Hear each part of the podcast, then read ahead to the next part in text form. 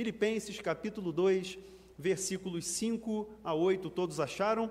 Vamos ler o texto que diz assim: Tende em vós o mesmo sentimento que houve também em Cristo Jesus. Pois ele, subsistindo em forma de Deus, não julgou como usurpação o ser igual a Deus. Antes, a si mesmo se esvaziou, assumindo a forma de servo, tornando-se em semelhança de homens e reconhecido em figura humana, a si mesmo se humilhou, tornando-se obediente até a morte e morte de cruz. A gente para aqui nesse ponto, esse vai ser o texto dessa noite, é, e eu queria que você pensasse comigo sobre né, essa carta de Paulo aos Filipenses.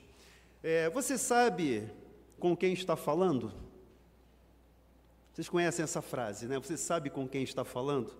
Você já deve ter ouvido essa frase alguma vez na vida. Talvez você tenha até sido vítima de algum abuso de poder enunciado por essa famosa frase. Volta e meia nós vemos nos noticiários ah, autoridades, pessoas, ou até mesmo pessoas comuns, profissionais, que avocam, que trazem essa, é, essa suposta autoridade pela posição que ocupam. Né? Você vai ver o caso daquela autoridade que tinha sido multada ali por um guarda municipal e aí ele fez aquela, esse famoso gesto, você sabe com quem está falando. Então, é a cultura brasileira da carteirada.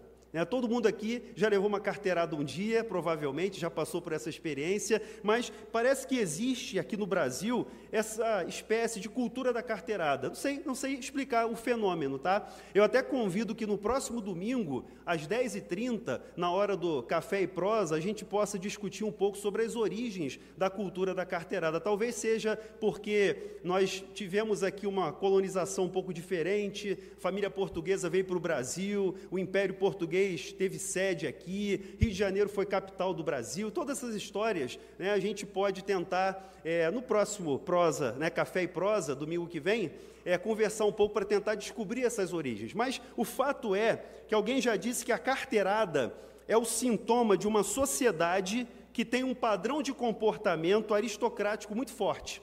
É uma sociedade que é avessa ao igualitarismo. É uma sociedade que quer impor muitas vezes é, ao outro uma situação, uma questão e quer se valer, se aproveitar muitas vezes de um cargo, de uma posição, de uma é, questão até mesmo financeira, para prevalecer, para humilhar, para pisar a outra pessoa. Fato é que é, existe na nossa realidade, ao nosso redor, é, esse tipo de cultura, mas não na igreja. E a pergunta que você faz é, Marcelo, o que isso tem a ver com o texto? Tem a ver com o texto porque certa vez o apóstolo Paulo também teve que dar uma carteirada, mas foi uma carteirada do bem. A gente está lendo aqui a carta aos Filipenses, e vocês lembram da história de como o evangelho chegou à cidade de Filipos? Ela, essa história é narrada em Atos capítulo 16, vocês conhecem aquela, aquele momento importante em que Paulo e seus companheiros de viagem queriam viajar pela Ásia para evangelizar na Ásia, mas o Espírito de Deus os dirigiu para a região da Macedônia.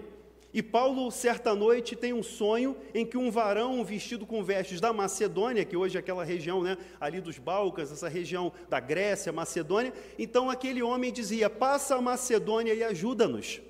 Paulo, junto com seus companheiros, entenderam que o Espírito Santo estava encaminhando a, a sua viagem é, diferente dos seus planos.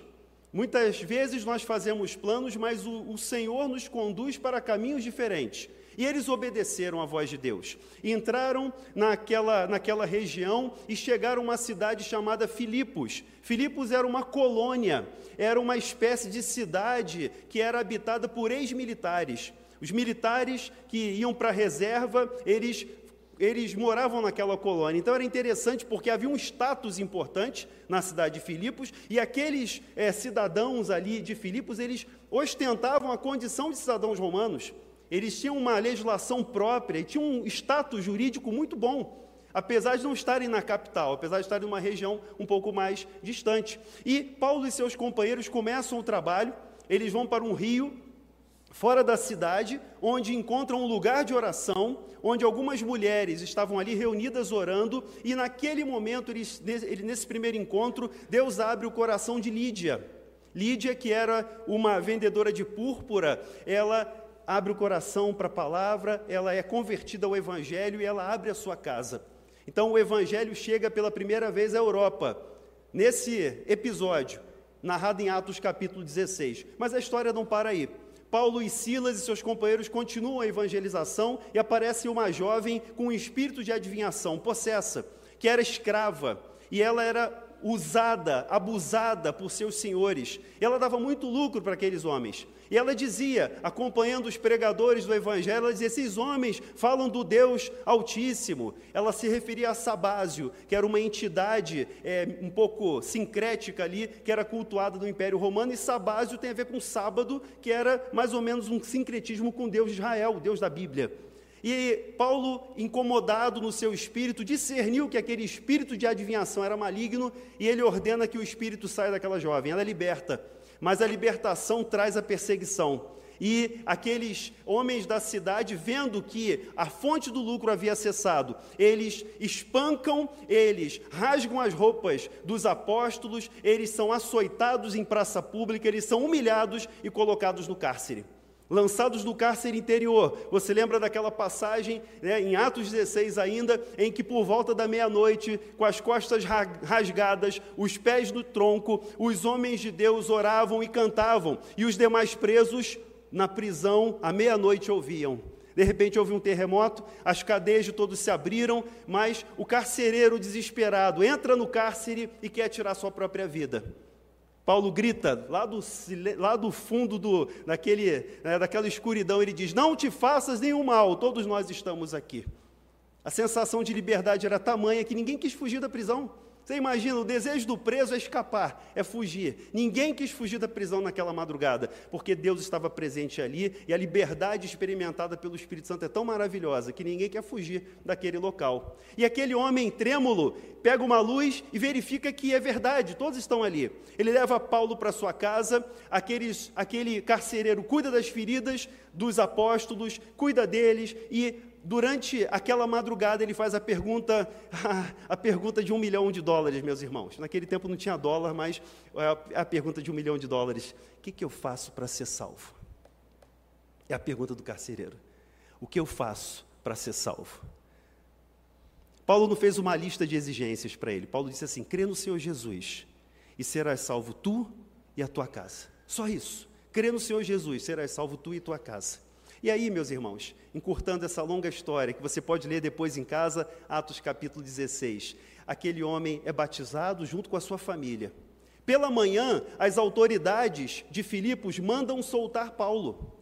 Aí vem a carteirada que eu estou falando, mas foi uma carteirada do bem, porque Paulo fala assim: que negócio é esse? Eu sou cidadão romano, vocês me puniram sem o devido processo legal, vocês me humilharam publicamente, eu fui aqui aviltado, é, espancado em praça pública, e agora vocês querem que eu saia em silêncio e querem abafar esse caso? Não, eu quero que vocês venham aqui pessoalmente e me peçam desculpas. Então, Paulo deu uma carteirada, não foi uma carteirada justa, correta, por quê? Porque ele foi injustiçado por causa do Evangelho. E assim acontece: os homens vêm, as autoridades vêm até a prisão, colocam Paulo e Silas e seus companheiros em liberdade, eles vão embora da cidade, são convidados a se retirar. E assim nasce a primeira igreja na Europa.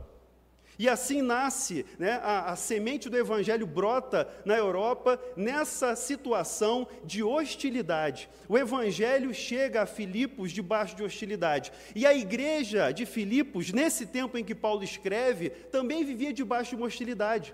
Mas, meus irmãos, o problema não era apenas a ameaça externa. A hostilidade, a igreja estava até acostumada a lidar, porque ela nasceu debaixo desse contexto. Mas a questão pior é a ameaça interna. Paulo está escrevendo uma carta aos Filipenses preocupado com questões internas que estavam acontecendo, divisões, partidos, né? gente se achando mais do que deveria ser. Você imagina uma igreja composta de pessoas que tinham um status jurídico especial, como membros daquela colônia romana, e imagine irmãos que eram escravos.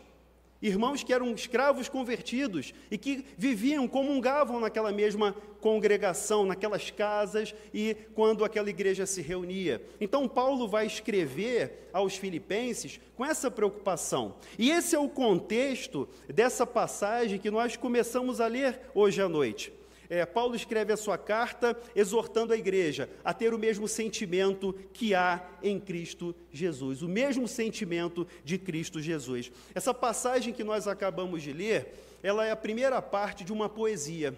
Coisa maravilhosa, né? Paulo está escrevendo uma exortação e ele faz a exortação em forma de poesia. Que coisa doce. A Bíblia nos ensina a dizermos a verdade em amor. Nós somos chamados, ensinados pela palavra de Deus a falarmos a verdade, mas falarmos a verdade em amor. Então, Paulo, apesar de estar tratando de um tema sensível, espinhoso, ele o faz com uma doçura. E ele escreve uma das poesias mais lindas que você já pode ter lido é, é, na face da terra, inspirado pelo Espírito Santo. Essa poesia é chamada Carmen Christi, mas ela não termina aqui no versículo 8 ela vai do versículo 5 até o versículo 11. É o famoso Carmen Christi. E ele fala é, em dois momentos. Né, uma, é, é, um hino soteriológico. Soteriológico diz respeito à salvação, tá, gente? Soteriologia é salvação. Então, é um hino que trata da salvação. Então, Paulo, nesse majestoso hino soteriológico, celebra o drama da redenção. Ele ensina aos filipenses também o modo como eles devem viver e estar em Cristo Jesus. Como é que eles chegaram em Cristo e como é que eles devem caminhar em Cristo. É, a primeira parte nós vamos conversar hoje, a segunda parte desse glorioso hino cristológico, soteriológico, vai ser trabalhada na próxima semana. Então, hoje até o versículo 8, semana que vem, os versículos 9 a 11 na continuação. Então, não percam a próxima, né, o nosso próximo culto, a próxima mensagem sobre esse tema. Mas hoje, então, abrindo essa primeira parte dessa poesia maravilhosa, Paulo introduz o hino com uma exortação, que está no versículo 5. Você pode reler comigo aí o versículo 5 que diz assim: Olha, tende em vós o mesmo sentimento tende em vós o mesmo sentimento. Só que a nossa tradução não é boa. Sabia? A nossa tradução, não estou dizendo que tem erro de tradução, não. Mas a palavra sentimento para nós, nós somos latino-americanos, nós somos brasileiros. O que, que é sentimento para você? Alguém vira para você e fala assim: olha, sentir de Deus sentir de Deus, tenha, tenha, muito cuidado com isso, que você anda sentindo de Deus. Por quê? Porque pode não ser de Deus exatamente. A gente não vive por sentimento, irmãos. A gente não vive por aquilo que a gente sente. A gente vive pela fé. A vida cristã é vivida pela fé. Se nós dependêssemos do que nós sentimos, nós estaríamos perdidos. Sabe por quê? Porque hoje está chovendo. Ah, não estou sentindo de Deus ir na igreja, não.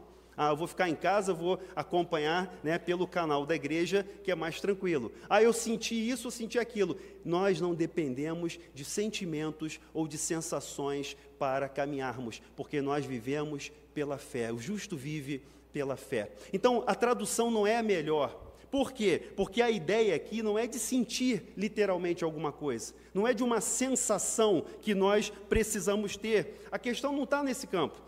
Paulo usa um verbo aqui que sugere uma combinação de uma disposição mental e um funcionamento prático. Olha que interessante. De, a, a, a tradução melhor é: tenham a mesma atitude mental, a mesma disposição mental de Jesus. É essa a ideia. Ele não está falando de sentir, ele está falando de pensar. Ele quer nos mostrar como é que Jesus pensa, como é que Jesus pensou, como é que ele agiu. Então, é uma combinação de uma disposição mental que nós precisamos ter e uma prática, um funcionamento prático. Paulo está focalizando naquilo que ele espera que os seus leitores façam. Aliás, essa palavra aqui que Paulo usa, ela se repete dez vezes nessa carta. Em outros momentos ela é traduzida por pensar. Aqui é sentimento, mas em outros momentos, dez vezes, olha como é que Paulo repete a mesma expressão, esse mesmo verbo, dez vezes nessa carta que só tem quatro capítulos. Por quê? Porque ele quer enfatizar mudança de mente. ele quer enfatizar uma percepção, uma compreensão mental e uma prática, que é o que representa essa expressão que foi traduzida aqui por sentimento, mas que não quer dizer muito bem essa ideia do nosso português. Veja, ao mesmo tempo, ele faz um apelo é, para que se adote a atitude correta. Então, ele está apelando para esses irmãos. Ele vai mostrar através da poesia qual é a atitude correta. Ele está também exortando para que essa atitude seja colocada em prática. A vida cristã não é uma teoria. A Bíblia não é um livro teórico, a Bíblia é um livro prático. Deus estabeleceu a sua palavra para que nós possamos colocá-la em prática. Então veja, o objetivo de Paulo aqui não é colocar virtudes, apresentar virtudes. A gente não pode olhar para esse texto e ficar pensando assim: ah, que coisa linda, né? Que lindo, Jesus se humilhou, foi obediente, olha que coisa maravilhosa, apenas para a gente ficar contemplando isso. O texto é uma exortação à vida prática. O texto é um, é um desafio é, não para apenas olhar para uma questão ética ou um exemplo moral, mas é um desafio para nós vivermos uma transformação na mente e na prática nos nossos relacionamentos. Esse é o desafio de Paulo para os filipenses e esse é o desafio do Espírito Santo para nós através dessa palavra nessa noite, meus irmãos. É, você vai perceber que essa é a intenção de Paulo pelos dois versículos anteriores. Volta um pouquinho aí em Filipenses capítulo 2 e leia comigo os versículos 3 e 4. Aliás, hoje de manhã foi mencionado, né, esse texto foi mencionado hoje na pregação da manhã. Diz assim os versículos anteriores, versículos 3 e 4: Nada façais por partidarismo. Olha o problema que Paulo está enfrentando. Nada façais por partidarismo ou vanglória, mas por humildade, considerando cada um os outros superiores a si mesmo. Viu? Difícil, né? Na cultura da carteirada, como isso é difícil, meu irmão. Nada façais por partidarismo ou por vanglória, mas por humildade, considerando cada um os outros superiores a si mesmo. O versículo 4 diz: Não tenha cada um em vista o que é propriamente seu, senão também cada qual o que é dos outros. Olha o princípio proposto por Paulo.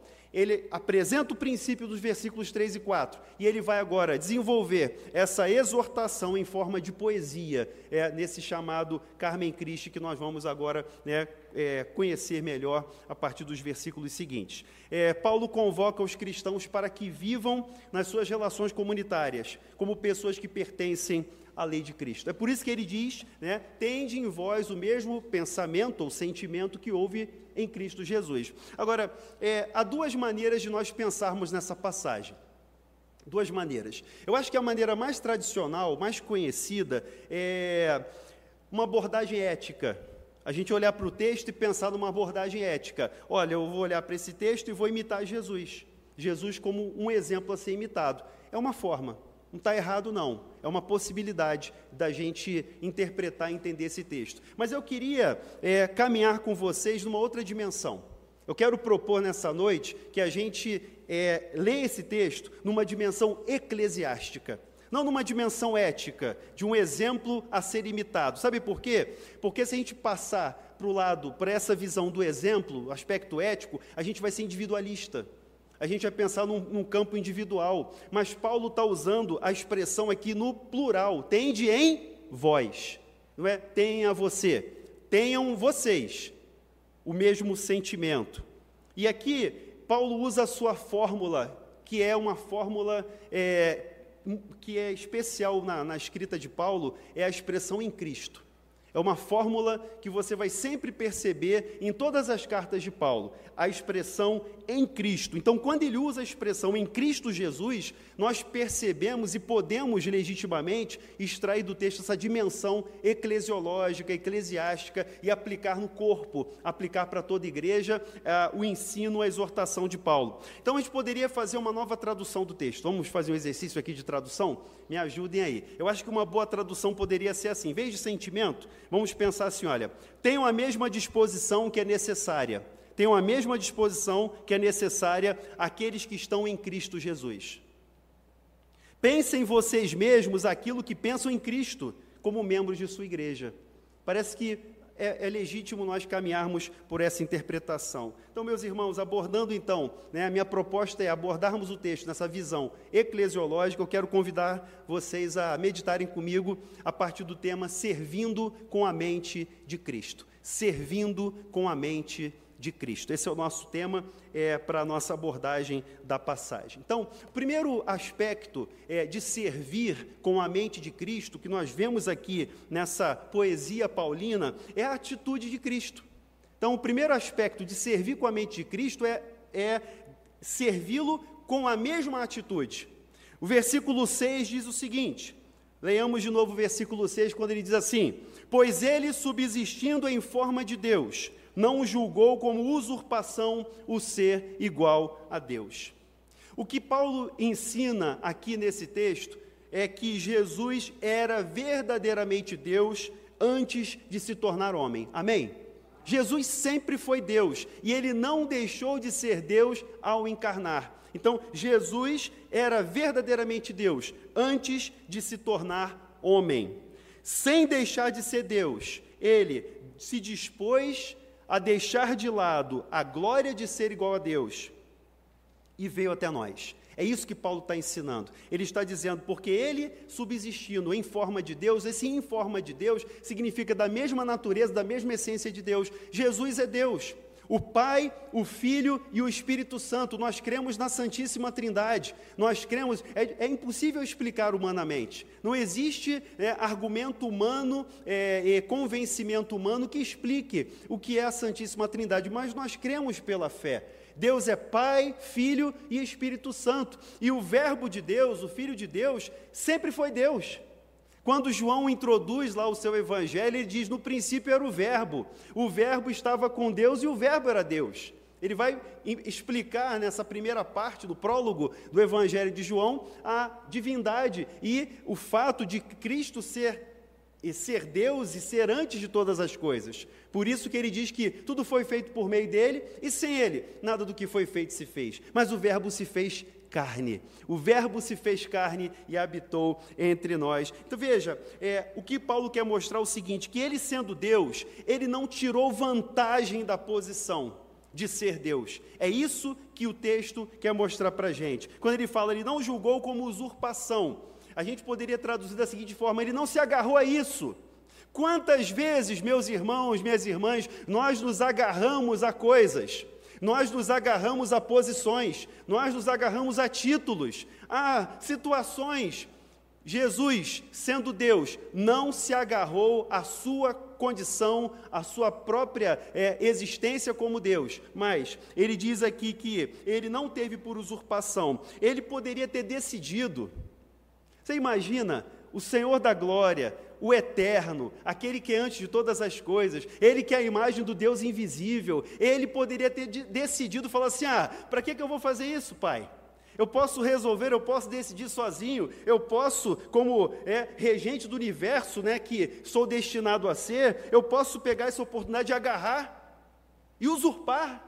É isso que Paulo está dizendo. Jesus que ocupava o trono do Pai, que ocupava o trono de Deus, estava no seio do Pai, não fez isso. Ele não se agarrou, ele não arrebatou essa oportunidade, ele não usurpou o ser igual a Deus. Mas nós podemos perceber aqui claramente um contraste que Paulo faz entre Adão e Cristo.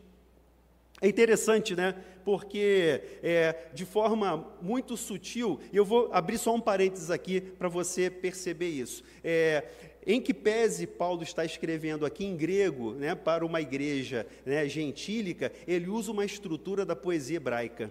Coisa maravilhosa. É uma poesia hebraica e é um quiasmo. Né? O quiasmo é uma, é, uma, é uma expressão poética que você vai ver muito nos salmos, em que você tem os paralelismos e tem uma ideia central. Então é assim: A, B, C, B, A. Para vocês entenderem né, os versos. A, B, C, centro, B, A. Então ele faz um paralelismo de ideias no, na poesia. E Paulo usa esse, essa é, estrutura é, de poesia hebraica, apesar de estar escrevendo para gentios. Mas veja, por que, que eu estou falando isso? Porque é, sutilmente ele faz um contraste com Adão. Na teologia de Paulo, meus irmãos, nós precisamos entender que ou você está em Cristo ou você está em Adão. Isso é claro, você vai ver isso quando Paulo escreve aos Coríntios, você vai ver quando ele escreve aos Romanos, ele vai fazer sempre esse contraste. Para Paulo, ou você está em Cristo, ou você está em Adão. Por quê? Cristo e Adão, ou Adão e Cristo, são os principais representantes da humanidade. Quando Paulo diz que os crentes estão em Cristo, ele quer dizer que eles estão incorporados em Cristo. Os crentes estão em Cristo, nós, cristãos, estamos incorporados em Cristo, nós não estamos mais em Adão. Nós não fazemos parte mais de Adão. O nosso representante, o nosso cabeça é Cristo. Adão é o representante da humanidade caída. Adão é o representante da humanidade que se perdeu ali na desobediência no jardim do Éden. E é interessante que, ao mesmo tempo, né, que Adão usurpou o que que Adão usurpou no Éden? Ora, se você comer da árvore do conhecimento do bem e do mal, você vai ser igual a Deus. Olha que interessante, aquele que foi criado à imagem e semelhança de Deus, usurpou o ser igual a Deus. Ele se aproveitou, ele arrebatou a fruta e ele comeu a fruta do conhecimento do bem e do mal, e assim desobedeceu a Deus, e assim ele caiu. E por meio de Adão, todos pecaram, todos caíram. Cristo, que é Deus, Cristo que, sendo em forma de Deus, não usurpou a sua posição de ser igual a Deus, ou seja, ele não arrebatou a fruta, ele não tomou antecipadamente aquilo que era de seu direito, mas antes de tudo, ele se esvaziou. Então há um paralelo aqui. Se Adão quis a glória, se Adão quis se elevar, Cristo escolheu o caminho contrário. Cristo escolheu o caminho da humilhação, do rebaixamento. E você vai ver que esses versículos 6 a 8 aqui desse hino, eles mostram a descida de Jesus. Eles vão mostrar que Jesus veio numa descendente até o momento final, que é a morte e morte de cruz. Jesus não considerou a sua igualdade com Deus como uma vantagem. Essa é a mente de Cristo. É assim que nós servimos a Cristo. Não considere a sua condição de estar em Cristo como algo a que você deva se apegar, até mesmo no serviço cristão, porque se nós entrarmos né, nessa linha, irmãos, nós vamos nos perder. Como cristãos, como igreja, nós nos perdemos a partir do momento que nós queremos tomar alguma vantagem da posição em que Deus coloca a gente no corpo de Cristo. Nós somos chamados para servir. E a atitude de Cristo é a atitude de não usurpar, é de não se aproveitar da sua posição, da sua condição. O eterno Filho de Deus, aquele que se, se tornou ser humano, como Jesus de Nazaré, ele considerou essa igualdade com Deus como um compromisso um compromisso. Ele não usurpou, mas ele, ele assumiu um compromisso com o Pai de se tornar humano, de ser o representante ungido de Israel, de morrer sob o, pre, o peso do pecado. E é isso que significa ser igual a Deus. Jesus fez o que nenhum ser humano poderia fazer. Sendo Deus e sendo homem, totalmente Deus, totalmente homem, ele fez o que só Deus poderia fazer. Agora vamos aplicar Está muita teoria, né, Marcelo? Daqui a pouco vocês vão dormir. Vamos aplicar? Então vamos fazer a primeira aplicação dessa primeira parte. Meus irmãos, o que, que nós trazemos para a vida prática desse texto? O que, que nós trazemos desse texto para hoje? O que, que eu vou levar daqui para fora quando eu sair dessas portas? Veja, a humildade de Cristo consistiu em ele descer. Ele saiu lá do pináculo, sabe? Mais alto nível da glória, sendo Deus, ele baixou a vergonha, ele desceu até nós. E nós podemos aplicar isso na nossa vida da seguinte forma: a nossa humildade, a nossa humildade consiste em refrear-nos de uma exaltação egoísta por uma falsa estima. Eu vou repetir a frase que ela é difícil mesmo. A nossa humildade hoje consiste em nós segurarmos, refrearmos esse nosso desejo de exaltação egoísta nós queremos nos exaltar, nós queremos ser vistos, nós queremos ser aplaudidos, nós queremos ser considerados, sabe? A humildade de Cristo, a atitude de Cristo, ela nos faz levar para a nossa vida. Servir em Cristo é isso. É segurar essa nossa onda da carteirada, é segurar esse nosso desejo de impor o que a gente pensa que é. Ele vai dizer: não pensem mais do que vocês são, nem abaixo nem acima, porque vocês estão em Cristo. Então, a mente de Cristo nos leva a viver dessa maneira, a servir dessa maneira, para que nós não nos enganemos com essa falsa estima. em acharmos que somos alguma coisa. Ainda nessa aplicação, Jesus renunciou ao seu direito. Ele não usurpou o ser igual a Deus. Ele não tomou isso como alguma coisa que, a, que ele pudesse se apegar. Então, tudo que ele requer de nós é que nós não assumamos para nós mesmos mais do que devemos. Não assuma para você mais do que deve. Não traga para você além daquilo que Deus determinou para você. Amém? Cada um conforme a medida da sua fé cada um conforme o chamado que Deus tem para a sua vida. Paulo diz lá em Coríntios, no capítulo 7, na primeira carta, que nós devemos permanecer na vocação em que nós fomos chamados. Estava uma confusão na igreja de Corinto, e ele está aí, esse capítulo 7, ele fala de casamento.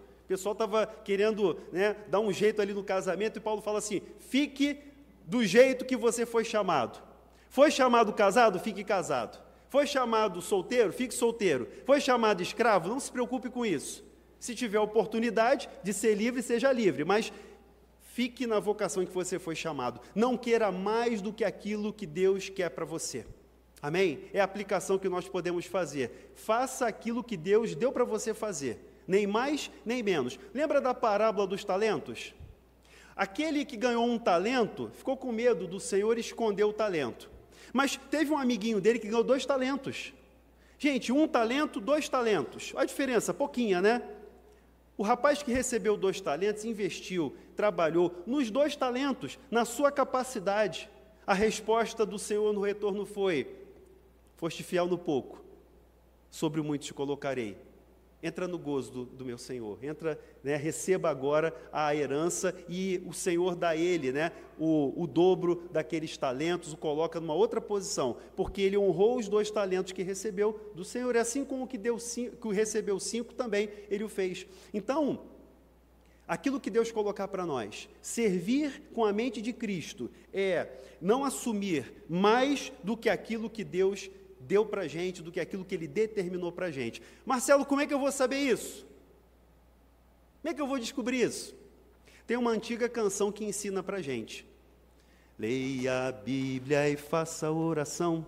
Faça oração. Não é assim? Faça oração. Leia a Bíblia e faça oração. Peça a Deus. Deus, se você pede sabedoria a Deus, Ele dá e não joga na cara. Se você lê a Bíblia, a Bíblia é a palavra de Deus, ela nos instrui, ela nos orienta. E é isso. Senhor, eu quero descobrir qual é o meu lugar no reino. O que o Senhor quer que eu faça? Leia a Bíblia e ore. É simples assim. Segundo ponto, meus irmãos, a renúncia de Cristo. Então, nós vimos primeiro a atitude de Cristo. Servir com a mente de Cristo é servir com essa mesma atitude. Agora, o segundo ponto, a renúncia de Cristo. Servir com a mente de Cristo é servir com a renúncia de Cristo. Versículo 7 diz assim: Antes, antes a si mesmo se esvaziou, assumindo a forma de servo, tornando-se em semelhança de homens e reconhecido em figura humana. Para aí, para aí, versículo 7, a gente para aí. Veja, Cristo se esvaziou, assumiu a forma de servo, a semelhança de homens e foi reconhecido em figura humana. Ah, é muito, muitas vezes, controvertida essa questão do esvaziamento de Cristo. O esvaziamento não significa que ele deixou de ser Deus. Então, teologicamente falando, o esvaziamento de Cristo não é o deixar de ser Deus, ele continuou sendo Deus. Totalmente Deus, totalmente homem. Mas o esvaziamento de Cristo é a sua identificação com a humanidade caída, a sua identificação com a com o ser humano escravizado por forças malignas. Veja, lá nos evangelhos, nós vemos que Jesus né, libertava os oprimidos, expulsava os demônios, curava os enfermos, porque o reino tinha chegado. O reino chegou e o sinal do reino é essa manifestação poderosa. O Evangelho de Lucas é rico em falar que o Espírito Santo sobre Jesus operava maravilhas. Ele mostra isso. Então, Jesus se identificou com a humanidade caída. Ele nasceu à semelhança dos homens. Jesus foi um bebê como qualquer bebê. Jesus foi uma criança como qualquer criança, foi um adolescente, jovem, se tornou homem. A Bíblia diz que ele crescia em graça e estatura diante de Deus e diante dos homens. E a gente vai perceber que ele se identifica, mas ao mesmo tempo que ele se esvazia da sua glória, ele mantém a sua igualdade com Deus. Jesus não podia se despir da sua divindade ou deidade. Ele manteve escondida essa divindade. É interessante, né? Porque a gente pensa no estado de humilhação de Cristo, nessa fase aqui da poesia, ele se humilhou, mas ele não deixou de ser Deus. É como se esse esvaziamento significasse o seguinte: veja, ele, sendo Deus, ele não fez, ele não é, usou em todos os momentos dos atributos divinos. Você vai ver no Monte da Transfiguração, aquele encontro em que Jesus ali aparece transfigurado, Pedro, João, eles estão ali naquele momento, Pedro toma logo à frente, quer fazer umas tendas ali para Elias, para Moisés, né, e não entende nada novamente, e eles veem a glória. Eles veem a glória de Deus ali no Monte da Transfiguração.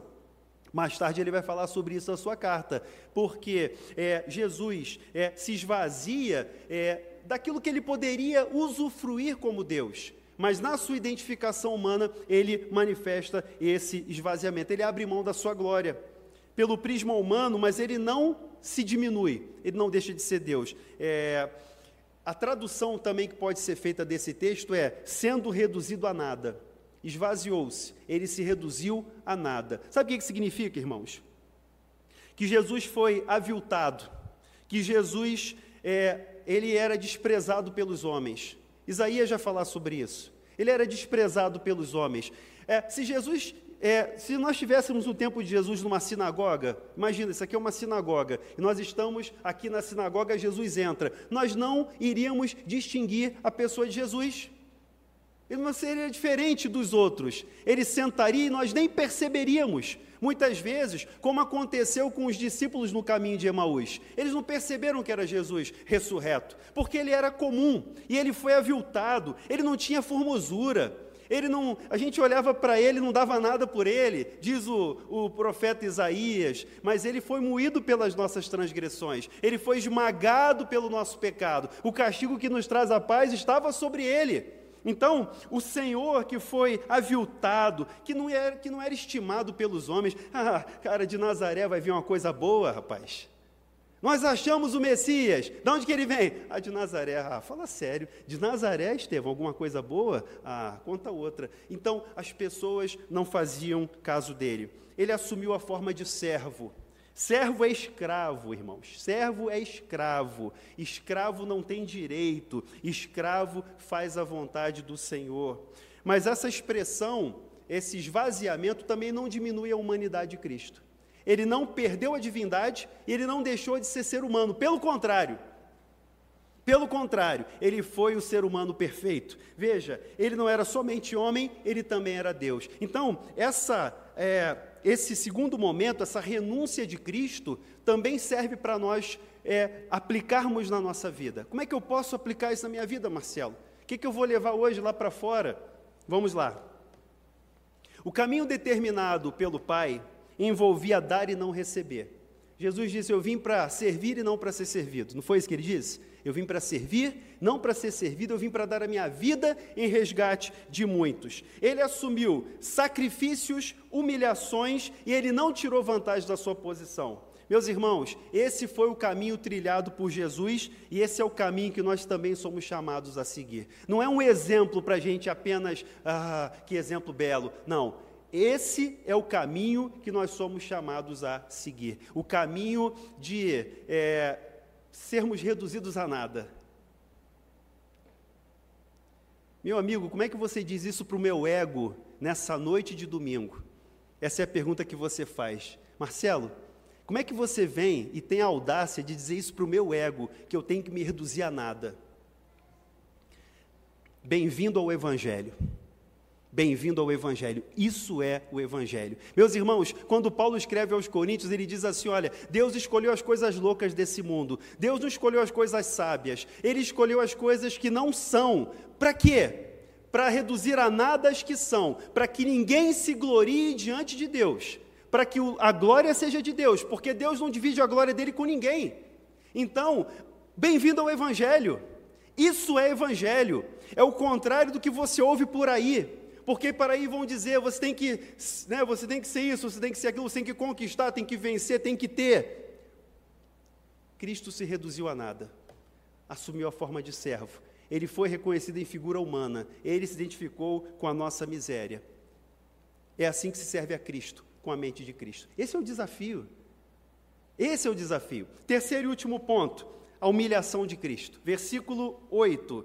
Versículo 8 diz assim: A si mesmo se humilhou, tornando-se obediente até a morte e morte de cruz. Meus irmãos, não foi apenas é, o fato dele não usurpar, não foi apenas o fato dele se reduzir a nada e assumir a forma de servo, muito mais do que isso. Ele foi, ele se humilha voluntariamente, ele é obediente até a morte e o pior, a morte de cruz. Você vai entender porque Paulo diz isso aqui aos filipenses. O Senhor encarnado entrou no palco da história, aceitando a condição de servo. Ele aceitou, ele assumiu a condição de servo. Ele aceitou ser um escravo destituído de qualquer direito, de qualquer privilégio. A vida encarnada é uma vida que é marcada pela obediência e o sofrimento até a morte.